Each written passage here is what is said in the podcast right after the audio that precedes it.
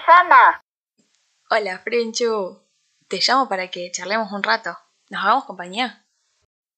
Hola, hola, Camilín reportándose. Espero que anden todos muy, pero que muy bien, que anden haciendo algo interesante o no, que usen este episodio para pasar el rato o que les sirva de mucho. Bueno, eh, en este capítulo les voy a vamos a estar hablando sobre el fracaso y les voy a dejar algunos consejos personales. Tómenlos o déjenlos. Capaz que no son wow, pero qué consejos. Pero bueno, es lo que yo he aprendido en estos pocos años de vida. Y em, bueno, compártanme los suyos porque probablemente eh, entre todos podamos armar alguna concepción sobre este tema un poquito más elaborada, elevada ya saben. Bueno, eh, vamos a empezar por el principio, em, que este creo que es mi consejo principal. Em, bueno, la concepción, la, definición en realidad de, fracaso es que algo no te salga como lo esperabas. Eh, que tenga los efectos adversos, de hecho. Eh, y acá va mi mirada, en mi, el cambio de mirada que he tenido que hacer hacia esto, que eh, yo llegué a la conclusión de que para mí el fracaso es no hacer lo que querés por miedo. Sea cual sea este motivo de miedo, es algo que mm, te paraliza, que te domina. Este miedo puede ser a las críticas, al rechazo, a no sentirte suficiente, etcétera, etcétera, te paraliza y no te deja avanzar. Eh, entonces el miedo pasaría a tomar como el control de tu vida o lo que haces y, y para mí eso es fracasar, es dejar que el miedo se apodere de vos. Eh, entonces creo que las personas que intentan y no les salen las cosas como esperaban, son valientes y en realidad no están fracasando, sino que eh, al contrario, al estar intentándolo, ya pasan a, a estar del otro lado, digamos, a estar haciendo y estar intentando. Y eso, por ahí mucha gente que deja que el miedo se apodere de lo que, de lo que quiere hacer, de sus sueños. Eh, habla más de lo que hace o hace poco. Eh, o hace cosas que en realidad eh, no quiere, deja de hacer cosas que, que le gustan y que, que, desea, en realidad por, por algún tipo de miedo o, o algo que lo está paralizando. Entonces creo que la primera el primer cambio que les aconsejo hacer o por lo menos implementar y ver qué, qué onda es eh, cambiar esta concepción. Si quieren, cada uno obviamente irá teniendo la suya, irá aprendiendo de, sus propias experiencias. Pero hasta donde yo considero es eh, esto. uno no fracasa por intentar. Uno ya por estar intentando deja de estar de ese lado. Por ahí creo que la palabra fracaso eh, es como muy, muy fuerte y mucha gente le pasa que se siente un fracaso en sí eh, y no está haciendo mucho, por ejemplo, ¿no? O... Sí, eso, me parece que, que es más eh, el fracaso viene más por el arrepentimiento o por este sentido como sería todo lo contrario, digamos, que la gente que por ahí no, no hace tanto no se arriesga tanto se siente un fracaso por no hacer. Quizás que esa gente si, si hiciera lo que dice o lo que quiere, eh, sentiría que bueno, por lo menos lo intenté. Esa es, esa es mi visión de, de que creo que intentarlo vale más que te salga bien o no. Como que eso ya es otra... pasa a segundo plano, es otra cosa, ya no importa tanto, sino el simple hecho de que lo estás haciendo y estás en la experiencia, te saca de esa, de esa parte del fracaso. Em, pero bueno, creo que muchas veces nos planteamos ciertas cosas que en realidad eh, no son para nosotros o siempre digo que por ahí si las cosas no salen o no se dan de cierta forma como lo esperábamos, es porque quizás eso no es para nosotros o tenemos que ir por otro camino o hay algo mejor esperándonos, ¿se entiende? Entonces muchas veces creo que no deberíamos frustrarnos por lo que no sale bien, sino bueno, ver en qué podemos mejorar, eh, mirar hacia otros posibles caminos eh, e intentarlo, intentarlo porque ahí está la clave de todo. Igual, eh, viendo un poco como para el pasado, creo que las, las generaciones de antes, corríjame si me equivoco, pero hasta donde yo entiendo este fracaso era, eh, era algo muy fuerte que alguien fracasara, era como shock, no podías fracasar, entonces creo que la gente se ponía mucha presión en sí mismos y me parece que iba más como por el lado de, de esto, de, de intentar algo y que ponele, hacer, crear una, una heladería. Eh, y que la heladería a los cinco meses se funda. Entonces, no, qué fracaso, no fue un éxito, no se hizo hiper multimillonario, no funcionó. No, ¿viste? Qué fracasado. Eh, si ustedes opinan distinto, díganme, pero creo que así iba un poco más la cosa por ese lado. Como que antes lo que más importaba era si al final resultaba ser una buena idea, la idea, el emprendimiento, eh, más que, que, lo que lo que uno disfrutó, lo que uno aprendió. O, bueno, simplemente porque uno lo intentó y no salió y bueno, listo, ¿qué, qué tanto? Pero hay muchas veces eso, eh, vamos con, ese otro punto, de que creo que una forma de... entre, entre dos cosas. Una forma de alejar este, este fracaso de que intentarlo, si uno tiene este miedo de que uno por intentarlo y le sale mal, va a ser un fracaso, ¿se entiende? Va a tener esa sensación de que falló. Creo que una buena forma es entender desde un principio que cualquier proyecto que uno tenga, cualquier cosa que uno quiera hacer, eh, si no sale como uno lo esperaba, no va a pasar nada. Eh, no sé, cualquier cosa literalmente, puede que uno escriba un libro y dice, me pintó escribir un libro eh, porque me gusta escribir, le voy a poner toda la onda, etc. Y resulta que no lo lee ni tu vieja, entonces, eh, bueno, ¿qué es lo peor que pasó? No lo leyó nadie, ¿se entiende? No sé si, si es tan... No te va a pasar nada por, por haberlo intentado, por haberlo hecho, en realidad en el fondo ya está, no, no resultó para el resto. Em, puede que si uno intenta, no sé, eh, crear una empresa de cemento y pide un préstamo súper inmenso y le va muy mal, pierde todo y ahora tiene una deuda gigante. Bueno, en esos casos habrá que analizarlo, pero creo que, que la gente que, que va por esos rumbos tiene un conocimiento de esas cosas.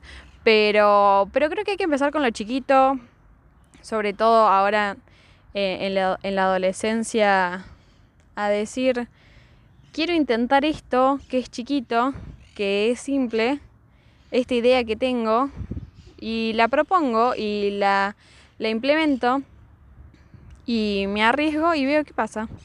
Y ya está. Eh, al final no pasa absolutamente nada y lo más importante es lo que uno aprende en el medio. Y ahí vamos con otra, otro mm, concepto que esto creo que es posta y yo lo he aprendido muchísimo de mi propia vida, yo he aprendido más del fracaso que de la victoria, siempre. Eh, porque por ahí cuando a uno le sale todo perfecto, todo bien, bueno, listo, ya está. ¿Viste? ¿Qué, vamos a hacer? Qué bueno, obviamente uno lo celebra y lo festeja. Pero eh, no sé si es tan. Uno no rescata por ahí tantas cosas, que eso deberíamos por ahí implementarlo. El decir qué hice bien para que esto me saliera así. Eh, pero de, cuando uno lo intenta y la pifia mal, no para nada, como uno le erra hasta arriba, se replantea. Eso sí, hay que aprender a, a autocriticarse de manera constructiva. Así como uno, eh, cuando un amigo no le va bien o sí, intentó algo y la verdad que no funcionó para nada, uno no, no va y le dice cosas ofensivas o lo va a tirar para abajo, al contrario, eh, uno va a querer levantarlo y, y hacer que, que, esa persona esté bien. Creo que muchas, muchas personas no se hablan a sí mismos como le hablarían como le hablan o le hablarían a los demás. Entonces debemos aprender a, a eso, a ser más autocompasivos y también entender que lo que ya pasó, lo que ya está, lo que ya hicimos mal, listo, ya quedó en el pasado y, y hay que seguir para adelante con la corrección de esa estructura, lo que hagamos, lo que hayamos llevado a cabo. Eh, a mí me pasó, por ejemplo, en este primer semestre de universidad, que la verdad que empecé caótica, totalmente desbarrancada y un desastre, un desastre mal, la organización, cualquier cosa. No me fue, no me fue tan mal como que la zafé, pero, pero en definitiva sí fue un desastre como yo me sentí, eh, como yo lo manejé, las distracciones que tenía permanentemente me dejaba distraer y me organicé muy mal. Entonces, cuando me di cuenta y terminé, terminé el semestre, me replanteé todo lo que hice y sin, sin criticarme, sin autosabotearme, sin llenarme la cabeza con, preocupaciones, eh, decidí replantearme toda, toda mi estructura, todo lo que yo había hecho y empezar a, a ver qué podía cambiar, qué podía mejorar y, y de verdad hacerlo, cambiar toda la estructura. Pero siempre sin presionarme ni, ni machacarme con eso que quedó en el pasado y que yo hice mal. Es como ya está y por algo también tuve que pasar por eso. Si uno, eso, eso es importante, si uno no pasa por esa parte de, como por ese bache, después no, no es lo mismo, ¿se entiende? Eh, no digo que uno tenga que empezar siempre con pifiándola o que, o que está buenísimo que te vaya mal en algo, pero em, no es del todo negativo. Tiene, tiene sus muchas partes rescatables, rescatables. Hay que saber aprovecharlo también. Eh, así como uno disfruta y festeja cuando le va bien o esas victorias. Eh, también hay que aprovechar cuando, cuando uno le va mal y no ponerse en modo víctima o, o hacer un escándalo, ¿se entiende? Sino ser proactivo y decir, bueno, hay que seguir. Eh, y replanteándose sin torturarse uno mismo. Con compasión, con compasión. Bien. Em, otro, otro consejo que viene del lado de, de este miedo que a muchos paraliza es que yo creo que deberíamos aprender a que todo nos importe un carajo. Sobre todo el qué dirán. que no nos importe el que el resto pueda pensar. Creo que tengo acá una, un poco una eh, opinión no muy popular, eh, que mm, la gente vergonzosa es egocéntrica. Chao. Eh, lo digo, no lo digo. A ver. Eh, mi, mi, mi, punto de vista en esta situación es que eh, las personas que, que son vergonzosas o que no se animan, bueno, más que nada, que no se animen a hacer cosas por miedo al que dirán, bueno, porque creo que la gente que le da vergüenza absolutamente todo o, muchas cosas se siente expuesta, que bueno, muchas veces no es culpa de uno mismo, ¿no? Pero eh, creo que hay un tipo de timidez, un tipo de, de personas vergonzosas que creen que todo el mundo los está mirando y que todo el mundo los va a juzgar y que todo el mundo se va a acordar de ellos al día siguiente. Uno ve a alguien en la calle, díganme cuántas veces les ha pasado.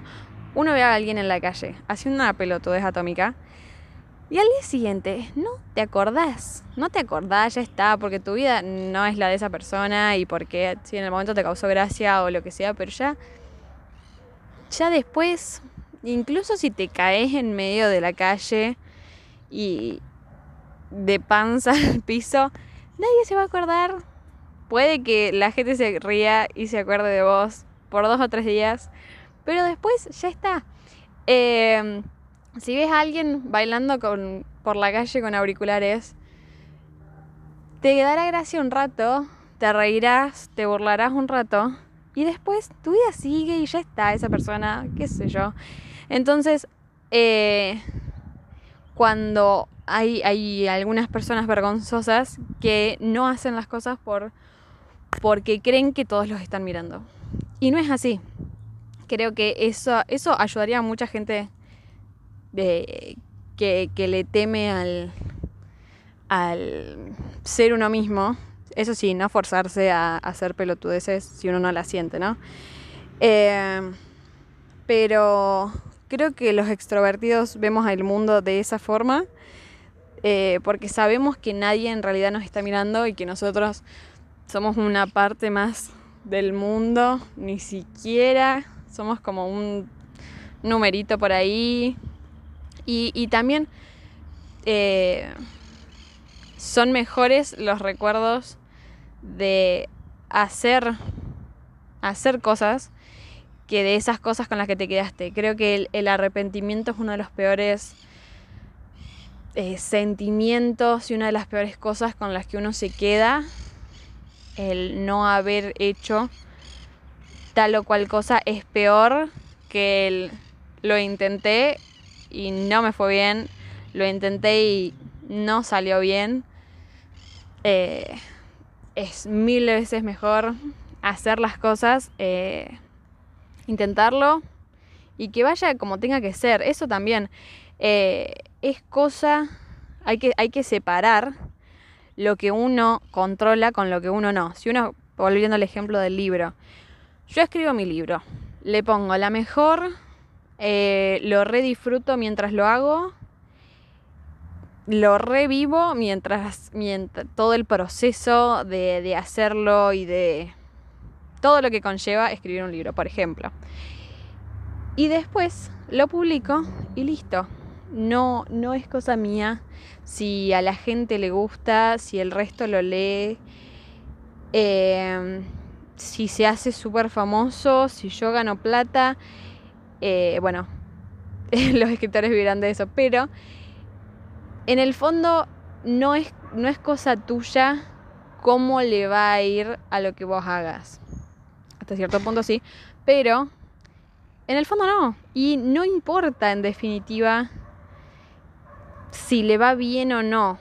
¿Se entiende? Es más lo que, lo que uno hace eh, por amor al arte, así no sea un arte lo que uno esté haciendo, así sea una campaña política, eh, una cualquier cosa, un podcast, un blog, un, un deporte, uno creo que eh, tiene que aprender a disfrutar más del proceso que de lo que pueda resultar el proyecto o lo que uno haga y eh, aprender a que le importe un carajo lo que el resto diga.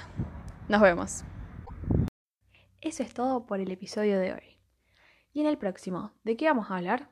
De lo que pinte, de lo que pidas. Nos vemos.